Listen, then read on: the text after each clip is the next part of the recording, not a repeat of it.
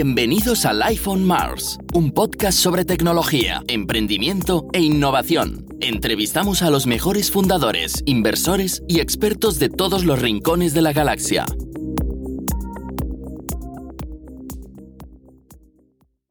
Bienvenidos al iPhone Mars, el podcast de tecnología, innovación, emprendimiento de Mars Based. Eh, contamos hoy con, con Ana Genet, que nos ha acompañado ya en, Startup Grind, la conocemos desde hace mucho tiempo, una experta en el sector del real estate. ¿Cómo estás, Ana? Bienvenida al show.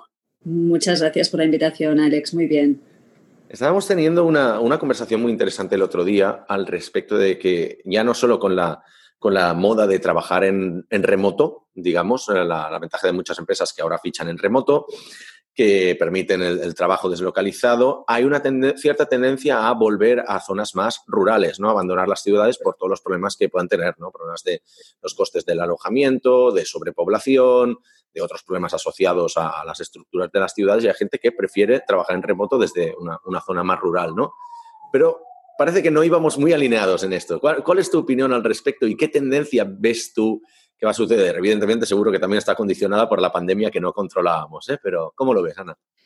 A ver, venimos de... Es un debate muy interesante, pero a mí me gustaría contextualizarlo en que venimos de una experiencia que ha sido muy traumática, que fue el confinamiento forzoso que tuvimos que hacer y que fue obvio que los que nos confinamos en la ciudad, pues tuvimos una calidad de vida Em, mucho peor que aquellos que tuvieron la suerte de poder confinarse en entornos menos masificados, eh, que tenían más luz, que tenían la posibilidad de respirar, de que les tocase el sol.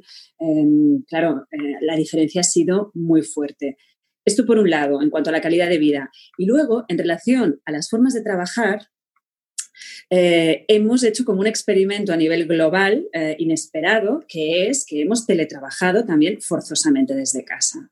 Y la realidad es que ha sido un experimento muy exitoso, porque desde casa, gracias a la tecnología, hemos podido resolver problemas, hemos podido hacer pagos, hemos podido contratar gente incluso, hemos podido hacer un montón de cosas. Entonces, eh, la experiencia traumática del confinamiento en la ciudad, junto al hecho de que se ha demostrado que podemos perfectamente trabajar desde casa, em, ha alimentado eh, una corriente que es la de poner en duda la ciudad como la forma de organización social más exitosa. Y la realidad es que a todos nos gustaría pensar que esto es posible. ¿Por un motivo? Pues porque la, la concentración urbana supone unos retos urbanísticos, inmobiliarios, de movilidad, de, coste de vida mm, muy complicados de gestionar. Entonces, sería maravilloso si nosotros voluntariamente pudiéramos organizarnos mejor en el territorio de manera que no masificáramos tanto las ciudades. No obstante, no obstante, tanto a pesar de que sería deseable, yo creo que debemos ser realistas y em, partir de la base de que las ciudades son un invento con muchos defectos, pero que en realidad son maravillosos conceptualmente. ¿Por qué? Pues porque aquí es donde, eh, para empezar, hay una interacción humana de muchísima calidad, muy diversa, eh, que eh, nos permite también de algún modo reinventarnos a nosotros mismos, ¿no? En relación a los entornos más rurales, que eh, pues quieras que no allí mm, es, es, diferente, es diferente, es diferente la vida que nos puede ofrecer un entorno rural a nivel más humanístico, vamos a decirlo así. Y esto unido al hecho de que los centros de conocimiento, la oferta cultural, los puestos de trabajo están en las ciudades, resulta muy complicado pensar que eh, va a haber una corriente fuerte de descentralización y de ocupación del territorio de una manera más equilibrada, a pesar de que coincido contigo de que sería deseable. El punto en el que estamos totalmente de acuerdo, Alex, yo creo es que es deseable que nos organizáramos mejor. Pero a día de hoy, la verdad es que pienso que tenemos que seguir muy concentrados en buscar soluciones para las ciudades porque las ciudades seguirán siendo donde eminentemente vamos a querer vivir. Cambiamos de un modelo en el, que, en el que la gente se veía forzada hasta en las ciudades, ¿no? Desde la revolución industrial, en la que básicamente todo lo que es el, el, blue collar pues, tenía que desplazarse a las ciudades y tenía que, tener un trabajo, al que ahora quizás trabajadores de unos sectores, unos roles digamos, mm, llámale más sofisticados, por llamarlo de, alguna manera, que tienen la opción de irse, ¿no? Entonces va a haber un cambio de tipo de gente que viva en, que viva en las ciudades, va a cambiar quizás los tipos de, de empleo, pero entonces tú prevés, o sea, aunque no haya un cambio muy, muy, muy grande a nivel transformacional, sí que es verdad que va a haber un cambio de eso, de gente probablemente más privilegiada que pueda trabajar en remoto, se va a ir de las ciudades, ¿no? Entonces, no sé para dónde la gente, o sea, qué tipo de gente vamos a tener aquí, ¿no? ¿Cómo, ¿Cómo ves esto, el cambio de...?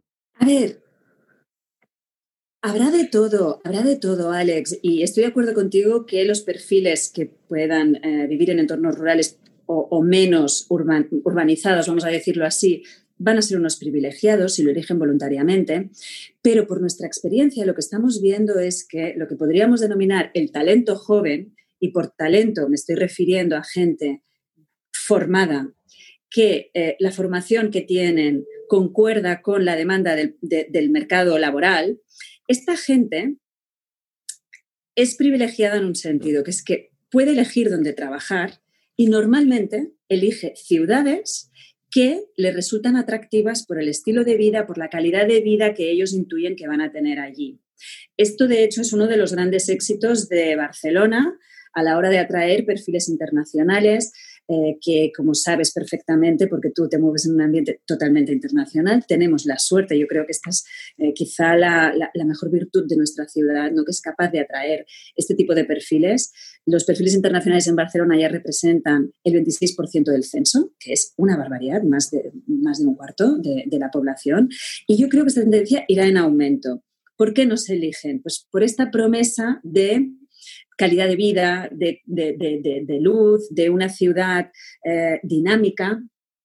De hecho, hay un estudio muy interesante eh, que, realiza una gestora de fondos internacional que analiza el dinamismo de las ciudades europeas. Analiza unas 130 eh, ciudades de toda Europa y por dinamismo miden variables del estilo número de conciertos que se hace al año, bares que hay, Eh, vida cultural, qué tipo de cuántas exposiciones al año se hacen y luego obviamente también índices de innovación, índices de eh, calidad de los puestos de trabajo, etcétera, etcétera. ¿no? También variables más económicas, vamos a decirlo así. Pero ¿por qué una gestora de fondos em, quiere medir el dinamismo de una ciudad? Pues porque sabe que en las ciudades dinámicas se establece el talento buscando estos bares, buscando estos conciertos, buscando este tipo de vida eh, y buscando la innovación y buscando todas las variables económicas también. ¿eh? Y entonces los inversores saben que si el talento eh, va a una determinada ciudad, en esa ciudad se va a generar empresas, se va a generar riqueza, van a pasar cosas interesantes para la economía, se va a generar innovación y entonces es donde quieren estar los inversores porque entienden que esas ciudades pues les van a dar un retorno mejor que no otras que no tengan ese dinamismo. Entonces, el debate entre mundo urbano, mundo eh, no urbano, por no llamarlo rural, es apasionante. Ambos tienen ventajas. Pero lo único que quiero decir es que las ciudades y su dinamismo siguen teniendo una atracción muy fuerte, sobre todo para los perfiles más jóvenes.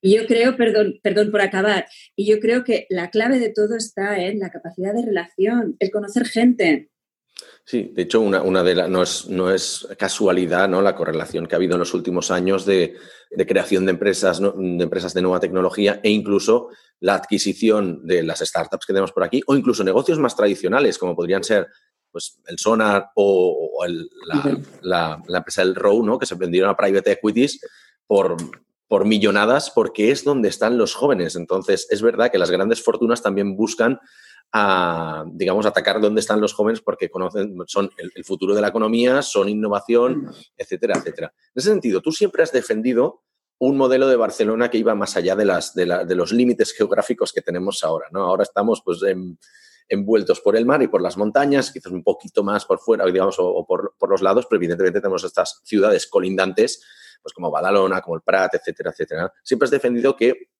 tiene que, Barcelona tiene que tener un plan de, de, como de expansión, de integración de estas ciudades que fuera a llegar, si no me acuerdo mal, como de Sitges hasta Mataró, más o menos, y por dentro no me, no me acuerdo hasta, hasta dónde, ¿no? Pero para crear como una gran periferia de una macro Barcelona que podría ya competir a niveles de Londres o Nueva York. ¿Ha afectado la pandemia a, este, a esta visión que, que, tienes tú, que tenéis vosotros, o, o sigue en marcha? eh, la pandemia al final lo que ha provocado es en general menos movilidad, porque ahora pues con el teletrabajo pues muchas personas siguen trabajando desde su casa, ¿no?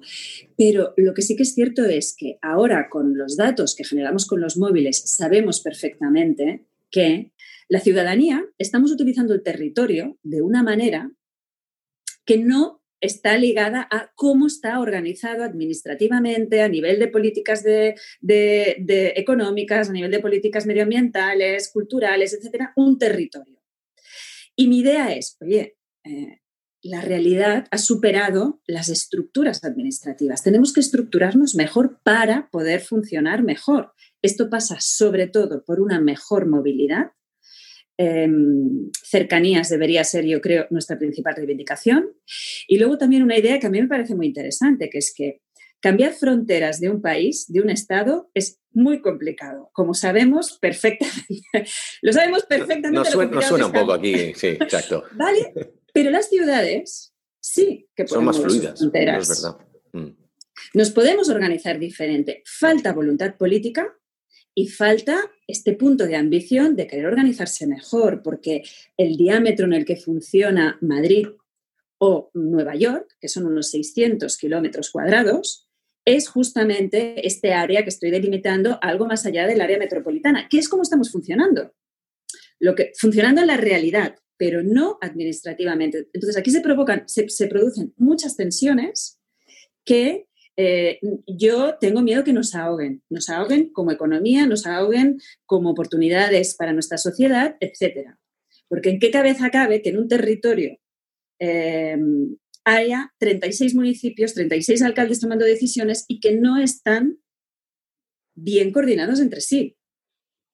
De hecho. Y yo lo que digo es que estamos perdiendo competitividad, perdón, en relación a otros territorios que sí que se organizan de una manera bien articulada y unitaria.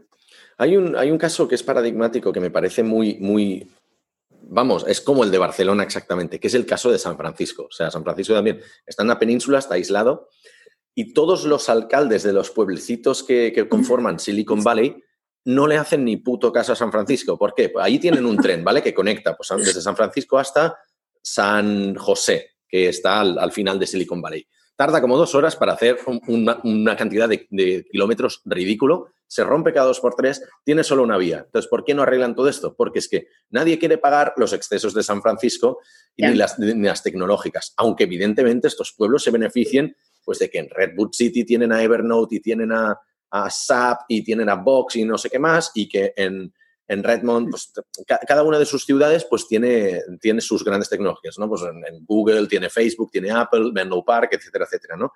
Ahí me parece que también hay un, un, gran desajuste y sin embargo San Francisco y Silicon Valley han conseguido algo. La diferencia quizás, no sé, y aquí me corregirás tú, es que ahí las empresas están un poco más repartidas y no están solo en San Francisco, sino que se han ido esparciendo por Silicon Valley o qué crees que, tendríamos que hacer? ¿Podríamos probar a hacer este modelo de poner una, una gran tecnológica en Sitges, una en, en San Adrià del Besós, una en Badalona, otra en Mataró, ¿no? ¿O qué? Totalmente de acuerdo contigo. No, es, es, muy interesante lo que intuitivamente estás tú proponiendo.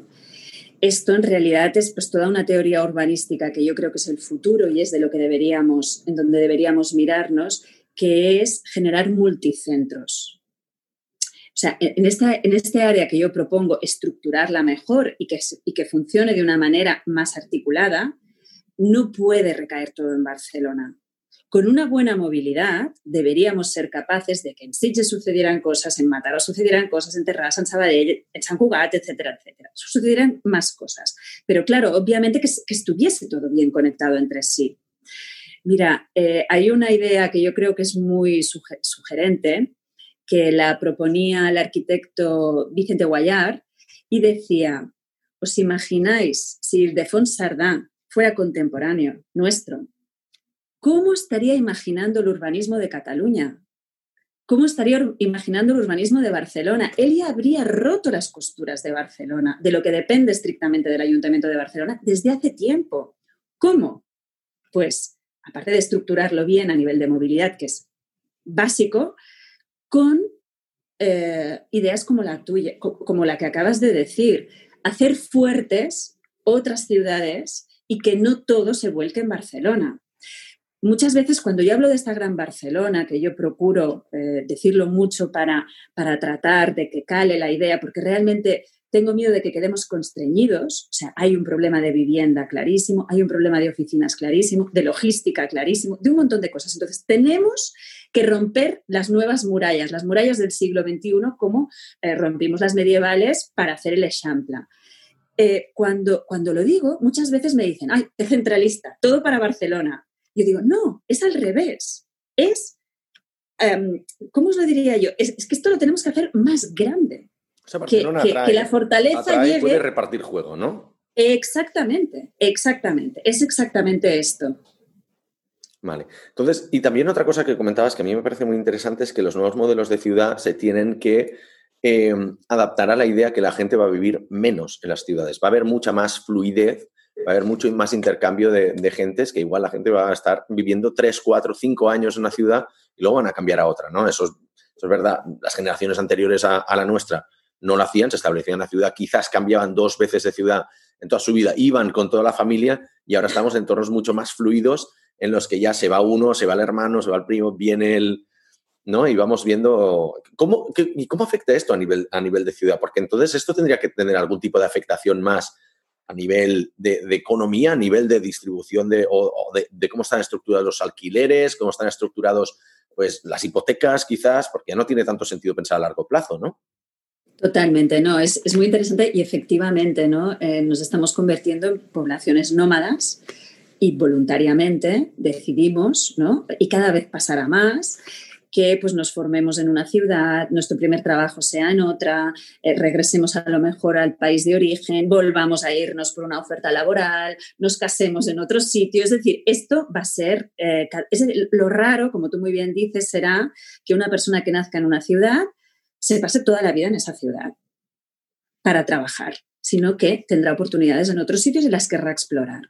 Entonces, a nivel inmobiliario, esto, eh, bueno, para empezar, yo creo que, sobre todo a nivel político, esto es todo un reto, ¿no? Porque, porque claro, eh, si tú pasas parte de tu vida viviendo en Berlín o viviendo en Silicon Valley o en París, también querrás participar de la sociedad de allí. Tus impuestos estarán ah, pagados allí, disfrutarás del estado de bienestar que te puede ofrecer ese país. Bueno, es, mm, yo creo que a nivel conceptual es, nos daría para, para horas, ¿no? Para hablar. Pero a nivel inmobiliario, que es más sencillo, sin ser fácil, yo lo que te diría aquí es que lo que tenemos que romper es el pain de encontrar casa, ya sea en régimen de venta o de alquiler porque incluso en nuestra propia ciudad, cada vez que nos hemos tenido que cambiar de casa, pues porque nos independizábamos, porque nos divorciábamos, porque eh, nacían niños y ya no cabían, por lo que sea, era como, o sea, una maraña, un mercado complicado, la sensación de que no hay viviendas, de que son estratosféricamente caras, de que hasta que empieces a orientarte sobre cuál es el precio justo o qué casa te puedes pagar. Tienes que hacer ahí un research, pero de meses. Esto no tiene ningún sentido. Para que podamos, eh, como ciudadanos, podernos, desplazar tranquilamente de una ciudad a otra en función de nuestras inquietudes o nuestras oportunidades laborales o personales, el mercado inmobiliario tiene que cambiar totalmente. Y aquí yo creo que la tecnología nos puede ayudar mucho a hacerlo un mercado más transparente, eh, que los datos sean fiables, que puedas alquilar una casa desde la otra punta del mundo sin la sensación de que te engañarán, de que las fotos no serán marketingizadas, sino que serán reales. Y claro, todo esto es un reto que el sector inmobiliario tradicional no está preparado. Necesitamos del sector inmobiliario tecnológico para poder dar transparencia, seguridad y os diría que también una mejora de experiencia de usuario para alguien que quiera buscar casa, porque es una decisión muy relevante que impacta totalmente en tu, en tu calidad de vida. Antes hablábamos de los bares y del número de conciertos, pero imagínate el techo que te, que te alberga. O sea, eso es la calidad de vida primera, ¿no?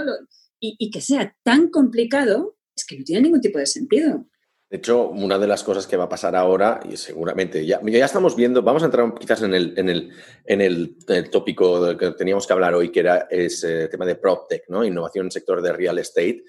pero recientemente hemos visto la venta de Idealista a un fondo de private equity sueco, bueno, se llama Equity, Equity em, que eso también va, va, a causar una, quizás una lluvia de millones en inversión a las pequeñas startups que están saliendo. Ya tenemos startups más o menos interesantes en sector real estate aquí, aquí en Barcelona, eh, operan desde hace años, algunas pues ya están cercanas a sus series A y tal.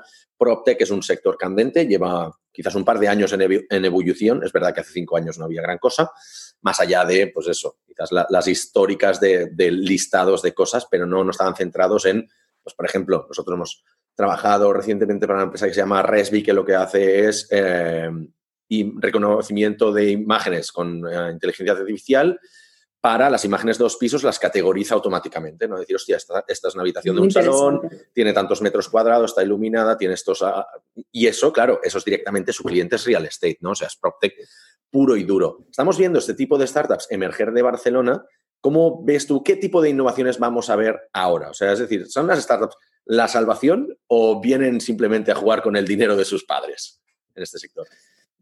Bueno, muy interesante. Mira, eh, intuitivamente yo lo que te diría es que eh, el sector inmobiliario históricamente ha sido tan ajeno a la tecnología, o sea, ha sido tan, tan, tan artesanal, te diría yo, desde el propio proceso constructivo. Era casposo. la, palabra es casposo, dejaré que la diga yo y así tú no quedas mal. por favor, por favor. ¿Qué pasa? Que claro, un sector que se maneja con, con estos ingredientes Mm, claro, le pones una capa de tecnología y lo eficientas un montón. Claro. Entonces, intuitivamente yo lo que sí veo es que las PropTech tienen mucho sentido. El recorrido que tienen todavía eh, aquí en nuestro país es relativamente corto, o sea, estamos muy, muy, muy en, en los inicios, pero yo les auguro un gran futuro porque, porque los que trabajamos en el sector inmobiliario desde hace años somos muy conscientes que lo necesitamos.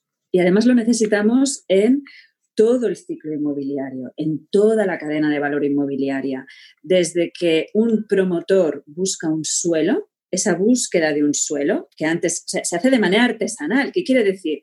Pues hay unos scouters, un director de, de, expansión, vamos a llamarlo como quieras, que se coge su propio coche y se va a pasear, a visualizar el suelo, a ver lo que hay, a captar suelos.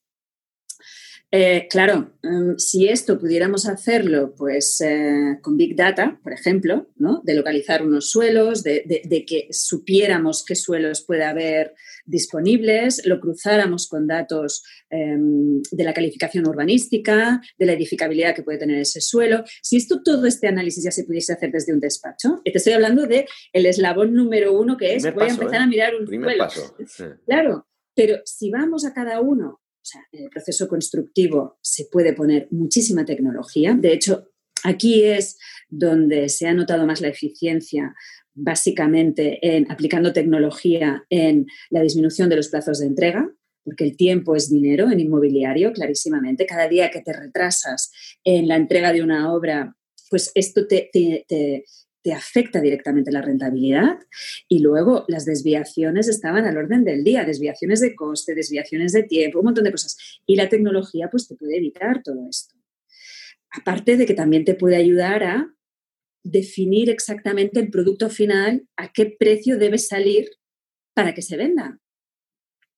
Porque, mm, claro, un estudio de mercado es, bueno, ¿a qué precio se está obteniendo promociones ah, de alrededor? ¿Qué ritmo de comercialización han tenido? Todo era poco científico. Que es verdad que, obviamente, un buen profesional con su experiencia vivida y con el olfato inmobiliario, pues puede, y de hecho suele suceder que no se equivoca mucho.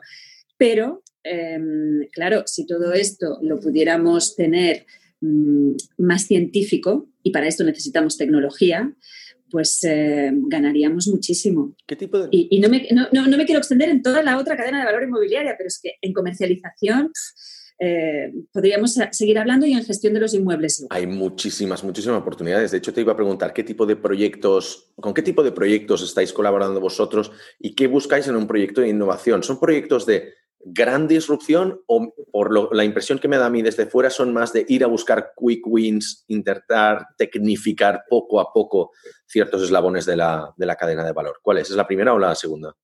La, segunda. la segunda, ¿no? La segunda, es por reticencias internas y por poca, digamos, poca, no adaptabilidad, pero quizás mm, por estar anquilosado, ¿no? Sector anquilosado, roles más Quizá hay falta de visión, quizá hay reticencias de seguir funcionando como hasta ahora, eh, pero es verdad que todavía se está teniendo poca ambición en general. En general, habrá algunos actores que sí que la tengan, ¿no? Pero en términos generales, el sector está con poca ambición a la hora de realmente introducir innovaciones que sean más disruptivas. Pero sí que puedo decir eh, con, un cierto orgullo, porque hace dos años te hubiese dicho, mm, no, hay algunos pioneros, pero el sector no se está digitalizando, no, se está, no está buscando innovación a través de la tecnología. Pero ahora ya sí, ahora ya ha habido un cambio de marco mental y es cierto que a lo mejor eh, las innovaciones que se están introduciendo todavía son tímidas, son como eslabón a eslabón, voy haciendo mejoras, pero mi sensación es que quien está abanderando estos cambios está obteniendo retornos tan rápidos en relación a cómo funcionaban antes, que creo que puede ir bastante rápida la, generalización en todo el sector. Hemos hablado recientemente, entrevistado a gente del sector, tanto de retail como de producto, como Insurtech, o sea, sector seguros, que es quizás un sector que todavía está más anquilosado que real estate, ¿no? En ese sentido, ¿Es verdad el cliché de la pandemia ha sido el catalizador de la transformación digital en el sector real estate o ni con esas? No, sí, sí, sí. Eh, sí, la, pandemia lo acelerará clarísimamente, lo está acelerando ya. Y, a ver, este drama humanitario que estamos viviendo y esta situación pues económicamente tan complicada para mucha gente, eh, también tendrá su reverso en cosas que nos podrá hacer una mejor economía y que nuestro tejido empresarial se modernice. Y sí que eh, lo estoy viendo de manera generalizada que, lo que es la digitalización, la introducción de tecnología en nuestra manera de funcionar eh, está sucediendo clarísimamente y la pandemia ha sido un revulsivo, sin lugar a dudas. ¿Qué tiene que hacer una empresa de, de real estate en las que los proyectos son multiaño?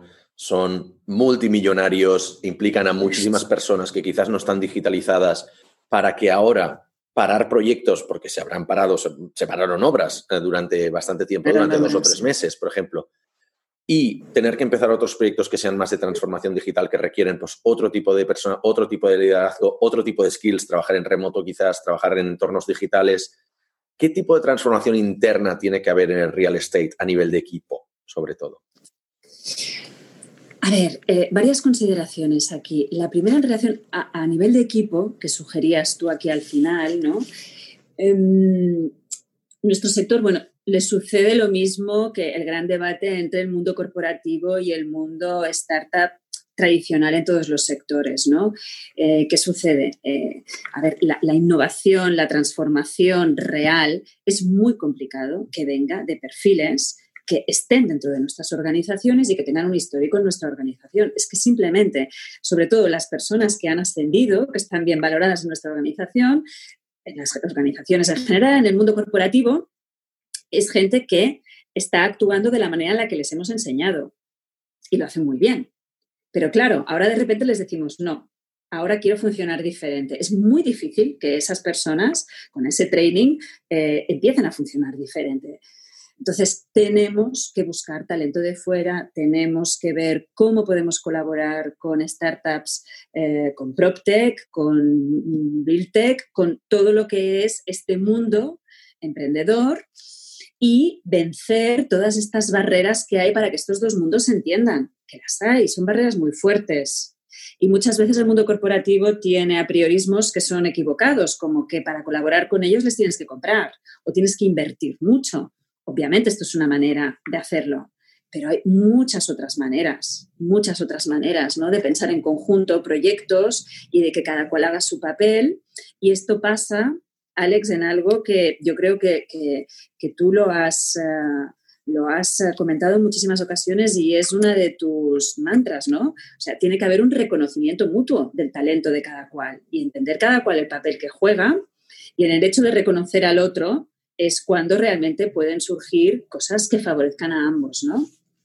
Y, ese yo creo que es el reto que tenemos enfrente en los próximos años, ver cómo podemos establecer ese diálogo, entendiendo que la innovación no va a venir de los que hemos estado trabajando de manera tradicional en el sector. Y eso es un poco lo que sucede en banca, banca, y seguros, ¿no? Es un sector en el que yo he trabajado varios años, ¿no? A través de consultoras y su valor, el, el, valor del equipo que tienen ahora o el equipo que tienen dentro radica en el hecho de que llevan muchos años en la industria, muchos años en la empresa la innovación no va a venir desde dentro, como bien dices, ¿no? Pero les aporta otras cosas que ya les, les salen en la cuenta, ¿no? Como decir, pues el expertise, seguridad, estabilidad, etcétera, etcétera, ¿no? Pero la innovación tienen que traerla desde fuera. En ese sentido, parece que real estate también, ¿no? ¿Cómo, cómo traes esa innovación desde fuera? ¿Es a base de grandes consultoras? ¿Es a base de, de colaboración con startups? ¿A base de comprar otras empresas? ¿Es, porque lo has, dejado algunos matices, pero mm, ¿qué tipo de colaboraciones ves ahí o cómo se suele hacer? A ver, la, colaboración es un abanico inmenso, inmenso. O sea, puede haber contratación de la startup para que te haga servicios concretos, em, para, utilizar la, innovación que ellos han generado. A mí la que me gusta más es tratar de generar una especie de colaboración de, equipos mixtos y para ello pues hay que compartir eh, espacios, hay que compartir recursos. Yo creo que esto es lo más interesante. Pero es verdad que tiene esta barrera que comentábamos antes, ¿no? Que realmente tienes que reconocerle el valor al otro. Tiene que ser mutuo y ponerse a pensar, a generar estas inteligencias colectivas para resolver problemas. Yo lo que veo es que la ganancia es eh, tan clara y tan elevada que este debate mm, se va a producir, vencerá las resistencias porque el retorno es muy interesante. Entonces, quiero pensar que en un entorno inteligente esto se va a producir. Y, y, de la misma manera que hace dos años la conversación que estamos teniendo hubiera sido muy distinta, y solo han pasado dos años, yo creo que en dos años más vamos a notar también un avance incluso más relevante. Por lo que te comentaba, porque estábamos muy atrás, los retos son muchos, o sea, el reto inmobiliario es tremendo, tenemos que proveer de viviendas a precios asequibles. Y a día de hoy es que no estamos ni cumpliendo la variable precios asequibles, ni siquiera la variable de ofrecer producto. Nos faltan viviendas donde hay demanda. Y, yo creo que eh, se va a evidenciar, se está evidenciando ya que todas las soluciones que pasen por la tecnología, y esto provendrá de las PropTech, eh, van a ser quienes nos den de alguna manera la solución. ¿Y qué podemos hacer para garantizar que estos proyectos de colaboración, corporate, startup, funcionen? Porque te explico, o sea, a mí cuando me viene una, una corporate, una gran corporación, a pedirme colaboración, o sea, colaboración para mí ya es un red flag, ¿no? O sea, es como sinergias, proyectos estratégicos, etcétera, etcétera. Para mí quiere decir, vas a hacer trabajo gratis para mí eh, y, lo que quiero es que difundas mi mensaje en tu comunidad. Por ejemplo, eso en el 90% de los casos, si no 99%. Seguro que hay casos y casos en el que ha funcionado mucho mejor y son, vamos, son evidentes dentro de, dentro de la escena de Barcelona, ¿no? Pero, ¿cómo podemos garantizarlo? Uno de ellos es que el equipo directivo o parte del equipo de liderazgo de la gran corporación forme parte de estos equipos de innovación. Lo que has dicho, ¿no? Equipos mixtos. ¿Cómo lo harías tú? ¿Cómo soléis hacerlo vosotros? A ver, eh, es todo un reto. Yo lo que creo que falta, honestamente, es convencimiento. Convencimiento de que ese es el camino. O sea, estamos todavía en una etapa previa de desconfianza. Porque no habéis visto roles, no se han visto mm, ejemplos, ¿no? O grandes ejemplos de colaboración. Yo creo que has dado en el clavo. es, decir, si, si fuéramos, sí, si fuéramos capaces de visualizar casos de éxito, em, sería perfecto, porque nuestro sector es seguidista. En general, el mundo corporate lo es, ¿no? Falta que alguien, alguien se lance primero y le vaya bien. Y entonces ya como que ha marcado el camino y el seguidismo se hace relativamente rápido. Y si tú me dices, bueno, pues vamos a localizar estos casos de éxito, ¿no? Yo creo que todavía, eh, bueno, podríamos hacer un llamamiento, ¿no? Porque puede, puede ser que eso no, no, los conozca, pero todavía no hay evidencias claras de que esta colaboración a la que tú apelas eh, y que yo también pienso que tiene que ir así, mm, de, equipos mixtos y de objetivos compartidos. Eh, los, los ejemplos yo creo que todavía son frágiles, pero también te diré que estamos avanzando, en la línea correcta. Y pienso que también deberíamos, los que tenemos esta preocupación, deberíamos estar atentos a que cuando suceda, o los que haya, eh, ponerlos en valor y lucirlos. Porque que, que, el sector haga un upgrade, suba varios escalones a nivel de eficiencia, transparencia, eh, rentabilidad, eh, es que esto se traduce en un bien común se traduce en un mejor producto, se traduce en un mercado más seguro, se traduce en un montón de cosas. Luego un poco de... Deberíamos hacer el esfuerzo. Un poco de autocrítica también para el sector de startup, ¿no? De empresa más pequeña que, que igual nos pensamos que cuando empezamos a colaborar con una gran corporate eh, les vamos a cambiar la vida y en verdad el, haces un cambio así dentro de lo que son, pues igual tiene mucho potencial y se puede expandir el resto de la empresa, pero normalmente el primer proyecto que hagas con ellos tiene, son peanuts para la corporate. Entonces, evidentemente no van a poner al CEO o a su equipo directivo a trabajar en este proyecto, ¿no? Tiene que ser algo muy estratégico clarísimo. Entonces, las probabilidades de que esto suceda sabe mal, pero no sé por qué parece que ahora la salvación de las startups tiene que ser la colaboración con las corporates. Quizás debería ser aprender a vender también, pero bueno, hay un pequeño apunte no solicitado, pero no, no, me parece súper interesante lo que dices y ya que has sido tan generoso de hacer autocrítica, yo también la quiero hacer en este sentido, ¿no? Eh, yo creo que el mundo corporate peca de eh, que no se involucra al CEO y yo creo que esto es un error. Deberíais poder tener acceso al CEO y que el CEO fuera un convencido. Esto es lo primero. Y luego, la segunda autocrítica que hago, pero que va un poco en esta línea, es algo que, es muy frustrante, que es que a veces os encontráis con, boicoteadores, con gente que dice, bueno, yo a esto no claro, entonces esto es muy complicado porque si ya de por sí el reto es difícil, si encima tienes gente con poder dentro de la organización que lo que está haciendo es denostando tu aportación desde el primer día, es muy complicado que eso acabe en un éxito. Por eso apelaba un poco pues, a la confianza, apelaba al reconocimiento mutuo. Es que yo creo que eso es la base de todo. Y desde luego detectar boicoteadores que se sienten amenazados, que son conscientes de que su talento no es el que a lo mejor ahora encaja más. Eh, y en lugar de hacer un esfuerzo de reskilling, lo que hacen es de hacer, no, no, yo quiero seguir funcionando como antes, que ya nos iba bien, hemos ganado dinero en el pasado. ¿Vale? Pero es que estamos en el siglo XXI y tenemos que ir para adelante. Y bueno, todo eso es lo que yo creo que, fíjate que estamos hablando del aspecto humano, ¿no? Que es lo que hace muchas veces que las cosas se eleven y funcionen o que se hundan. Y bueno, y desde este punto de vista eh, tenemos que ir haciendo una labor de proselitismo cada uno en su entorno para, para romper ¿no? estas, reticencias. Me parece súper interesante el concepto de saboteador. Voy a empezar a utilizarlo y te pagaré royalties porque me parece buenísimo. ¿Qué podemos hacer en ese caso? O sea, ¿cómo, cómo se puede, no denunciar, ¿no? pero cómo se puede eh, desactivar este o, sortear este obstáculo? ¿no? Nos encontramos este obstáculo, yo mismo lo he encontrado varias veces.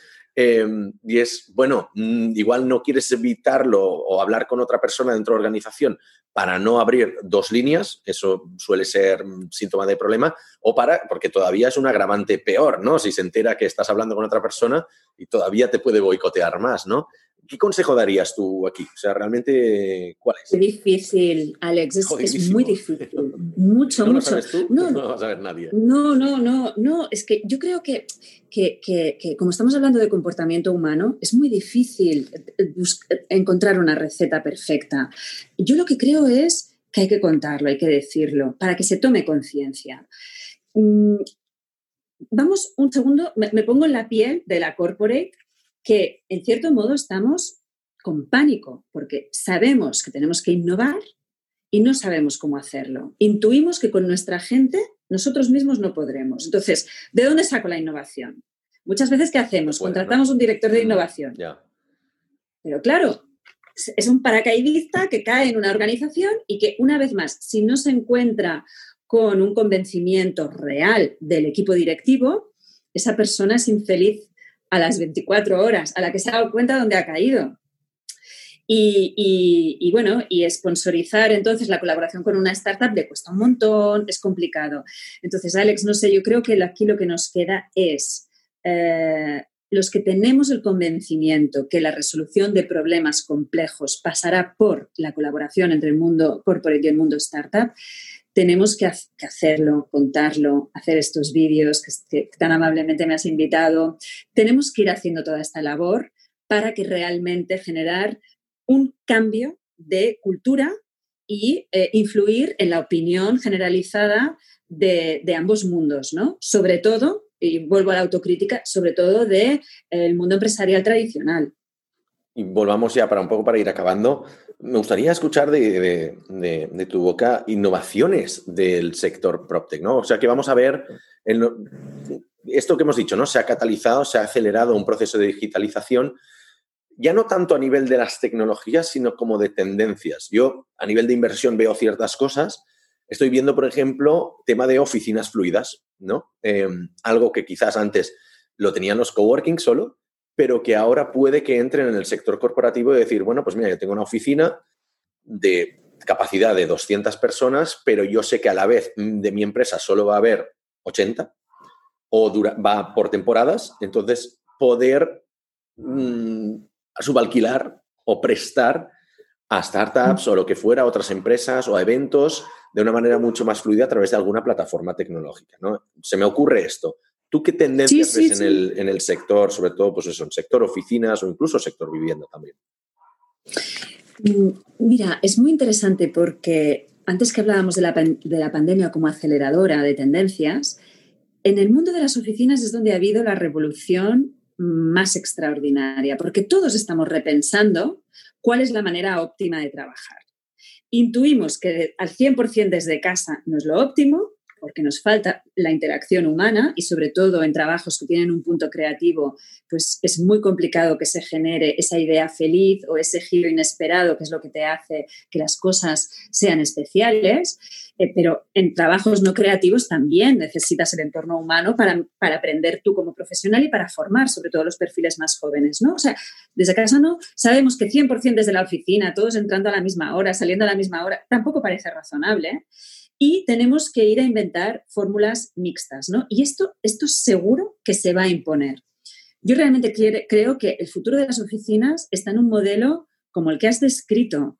Muy probablemente eh, tendremos varias ubicaciones por la ciudad y nuestro, eh, propio, mm, nuestra propia vivienda también mm, preparada para que podamos trabajar en unas ciertas condiciones pero me parece muy atractiva la idea de que tú tengas una especie de llave que puedas entrar en determinados edificios, que tú puedas reservar tu silla y que además eh, esos edificios, mm, que por ejemplo pueden ser, pues como el edificio donde estoy yo, en plantas sobrantes, que en esos edificios además ya sería maravilloso si, eh, por ejemplo, tuvieras la opción de los lunes, sé que en esa planta de ese edificio se reúne gente del mundo del eh, marketing.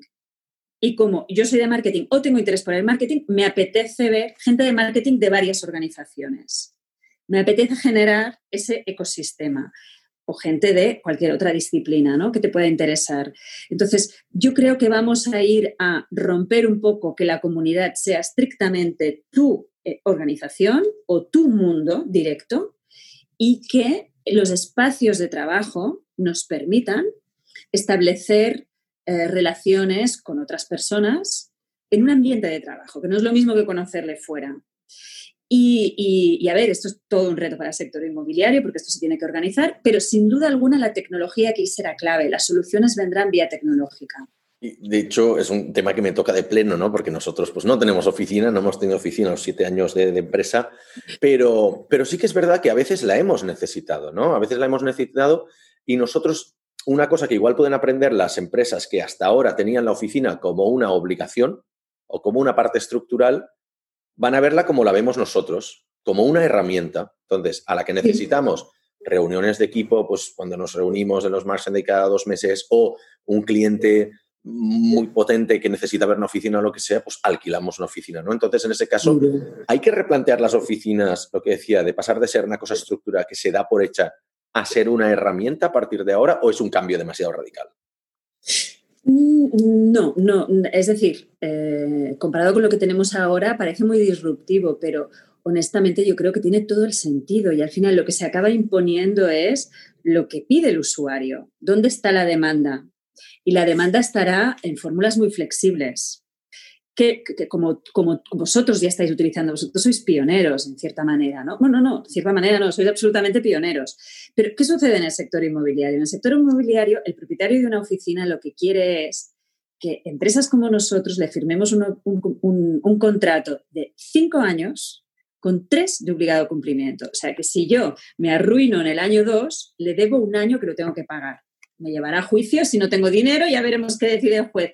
Pero claro, el inmobiliario lo que quiere es seguridad, que no se me interrumpa el flujo de rentas que me pagan las empresas que ocupan mis edificios. Y el modelo que tú estás proponiendo es, para el propietario, la inseguridad absoluta, porque puede ser que lo llene con peticiones como la de Mars Base y otras empresas, pero puede ser que me pase unos meses esperando a que llegue gente. Es un parecido a un hotel, parecido. Claro, el hotelero tampoco sabe qué pernoctaciones va a tener, ¿no? Eh, hay mucha incertidumbre. Entonces, este componente operativo, el sector inmobiliario tradicional no está acostumbrado. Operativo me refiero pues que hay un negocio detrás como puede ser el de un bar, el de un hotel, el de un centro comercial que tampoco saben eh, qué afluencia de público van a tener. Luego las cosas se estabilizan, pero lo que sí te quiero decir es que el sector inmobiliario tradicional pondrá todas las reticencias posibles para no ir a modelos flexibles. Pero yo creo que si, la demanda real persiste en yo no te quiero firmar cinco años, yo lo que quiero es utilizar tu edificio, el tiempo que a mí me interese, y no te puedo anticipar cuánto será, porque irá sobre la marcha de si tengo ese cliente o no, de si necesito reunirme para un proyecto cada día o cada mes. Em, si hay más, más, más based, entonces esto es lo que va a hacer el vuelco porque siempre habrá propietarios que dirán, lo que tú necesitas, Alex, te lo voy a dar. Mm, ya, o si las empresas no están predispuestas a, firmar estos contratos, va a salir alguien que sí. Lo digo porque recientemente he visto una, una empresa que era, por eso es más, es más, es puro B2C, ¿eh? pero yo creo que su futuro, evidentemente, como toda startup, se van a dar cuenta al cabo de dos o tres años que tienen que ir al B2B, que es que...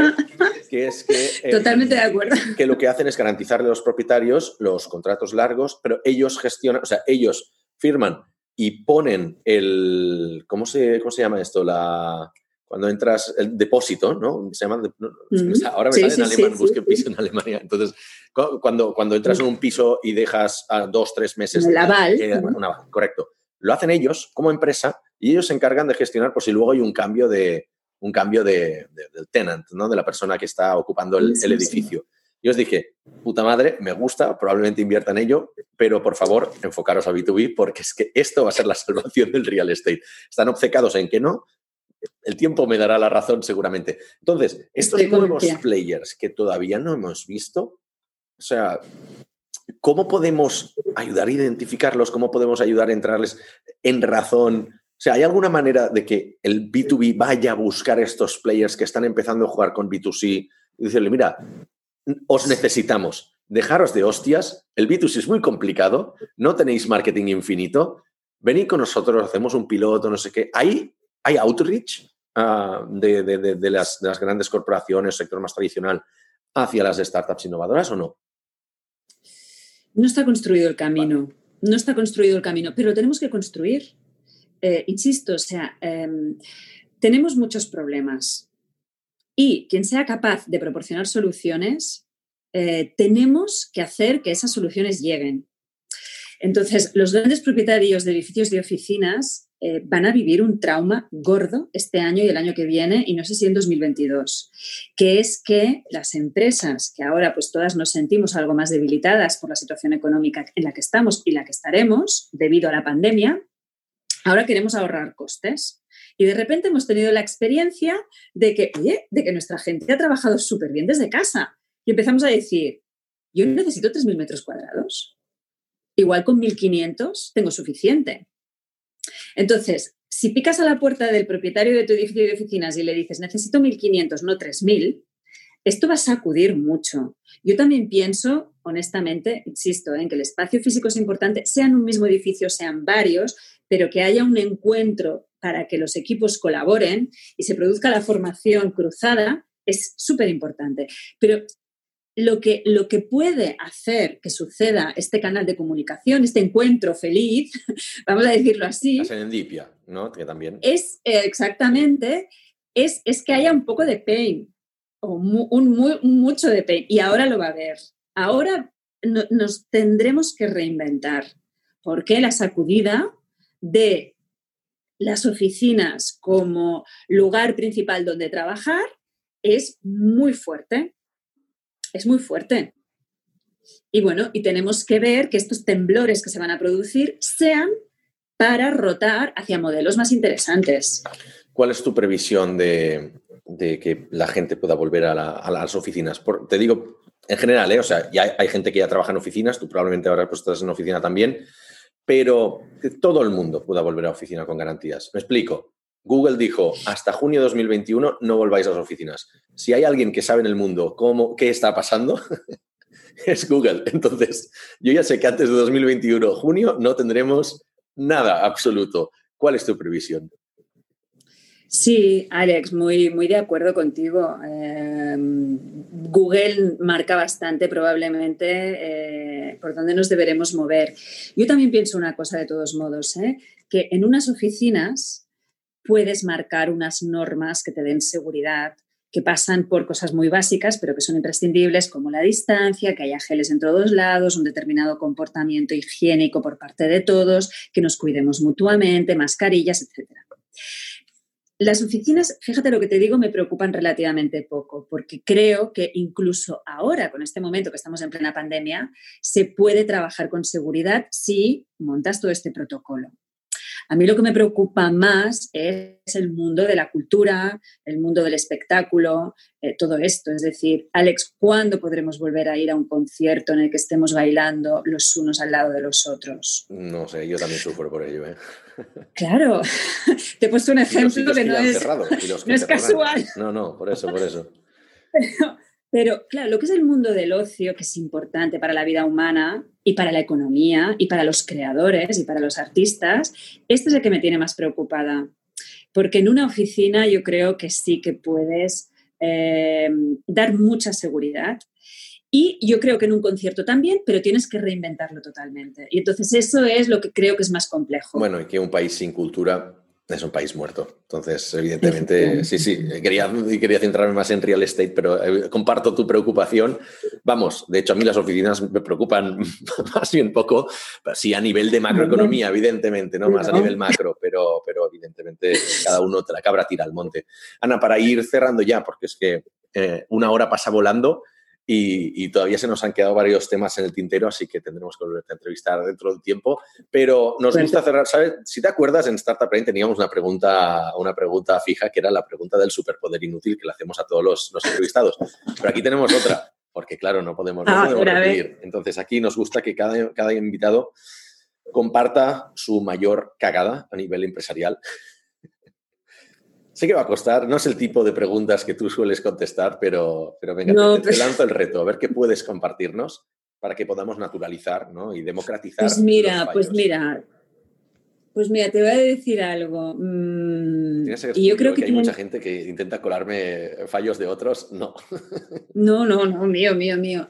Mira, yo creo que durante muchos años eh, he hecho un esfuerzo de sobreadaptación que me ha ido muy en contra de mí y de mi organización. ¿Y por qué hacía este esfuerzo de sobreadaptación? Pues a lo mejor porque la diferencia, a veces en, un mundo, en el mundo corporativo nos pensamos que chirriará, que te irá en contra, que te orillará, que no vas a poder progresar. ¿Sobre adaptación a qué? Perdona, no, no, no, te, Adaptación, pues, eh, ¿cómo te lo diría yo? Eh, hacer demasiado lo que se esperaba de mí, hacer demasiado lo que se espera del sector, adoptar discursos que son los eh, tradicionales, estructurales, los sectoriales. Y en el momento, lo digo sobre todo para la gente más joven, en el momento en el que te atreves a cuestionar todo esto y empiezas a aportar realmente cosas desde otra visión, desde tu diferencia, yo creo que allí es donde, en lugar de cortarte la cabeza, que a ver, yo no digo que te pueda pasar, asumes algo de riesgo. Metafóricamente, ¿eh? siempre, ¿no? por supuesto, incluso, bueno, por supuesto. Mm, pero yo creo que desde allí es donde puedes hacer la mayor aportación. Y yo creo que he estado sobreadaptándome demasiados años y ese ha sido mi principal error. Pero, ¿crees que es, y ahí pregunta extra, ¿eh? pero igual para acabar de entenderlo, ¿crees que es porque hasta cierto punto había que hacerlo?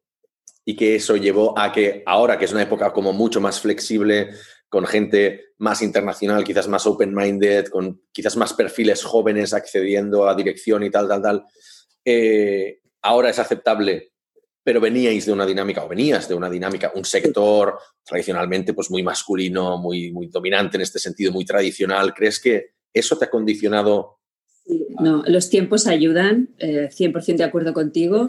Y luego también es verdad otra cosa, que tienes que ser consciente del momento en el que eliges para hacer notar tu diferencia. O sea, quizá si eres junior, no te muestres muy diferente.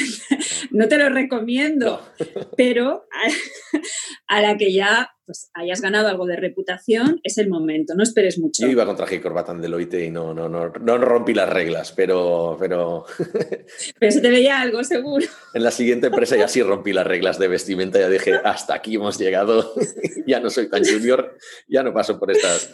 Exactamente, exactamente. Vale, Ana, mil gracias. Eh, ¿Qué, te dejo un minuto por si quieres eh, anunciar cualquier cosa o, dar un mensaje a, la audiencia, aprovechando que estamos. Eh, Qué generoso, Alex. Oye, pues mira, yo si te parece, recojo varias de las inquietudes que hemos manifestado tanto tú como yo de tratar de que estos dos mundos se encuentren, de tratar de vencer reticencias, muerte al boicoteador, ¿vale? Hay que detectarlo y, aislarlo. Es radical de lo que diría yo, pero adelante, me gusta también metafórica, y, que tenemos retos muy grandes y que las soluciones vendrán con estas colaboraciones y con estas inteligencias mm, compartidas. Perfecto, pues gracias Ana, gracias a todo el mundo por escucharnos, danos like y suscríbanse en cualquier plataforma que escuchéis, nos estamos en todas, Spotify, estamos en Apple, iTunes, estamos en Evox. Así que cualquier review como podcast pequeñito pero creciendo nos ayuda muchísimo. Eh, mil gracias y hasta la próxima.